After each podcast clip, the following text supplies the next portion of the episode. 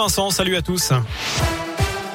Et à la une, la reprise des débats sur le pass vaccinal tout à l'heure à l'Assemblée nationale. Débat suspendu encore une fois la nuit dernière après les propos d'Emmanuel Macron. Le président assume vouloir, je cite, emmerder les non-vaccinés.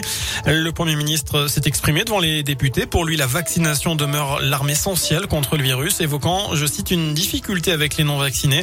Il demande par ailleurs à l'Assemblée de débattre sur le texte dans des délais rapides. Par ailleurs, nous pouvons dire avec un peu de soulagement que plusieurs données sont rassurantes. Les mots tout à l'heure du porte-parole du gouvernement gouvernement à l'issue du Conseil des ministres.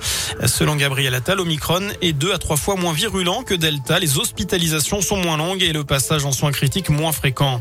Le rendez-vous était fixé en début d'après-midi devant la mairie de Lorette. Plusieurs dizaines de défenseurs de la cause animale, notamment de l'association Le Cercle de Pan, se sont mobilisés eh bien pour réclamer notamment le départ du maire Gérard Tardy après l'abattage non autorisé d'une dizaine de chèvres le mois dernier. Il était reproché aux animaux d'avoir causé des dégâts dans le cimetière de la commune. Un drame en Isère, un petit garçon de 5 ans est tombé du troisième étage d'un immeuble de dès dimanche. C'était dimanche hein, sur euh, la commune de Roussillon, près de Vienne. D'après le Dauphiné libéré, il jouait avec son petit frère sur un lit près de la fenêtre avant de basculer.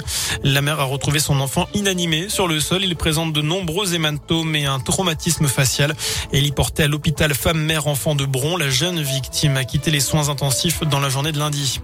On connaît la nouvelle date de la rencontre de Ligue 1 entre Angers et Saint-Etienne. Match qui devait avoir lieu dimanche, mais qui était reporté à cause de nombreux cas de Covid côté Angevin.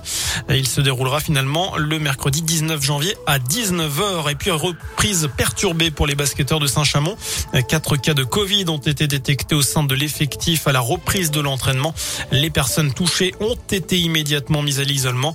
Le déplacement à Saint-Vallier, lui, est reporté. Il devait avoir lieu mardi prochain. Voilà pour l'essentiel de l'actu. Passez une excellente soirée. L'info de retour dans une demi-heure.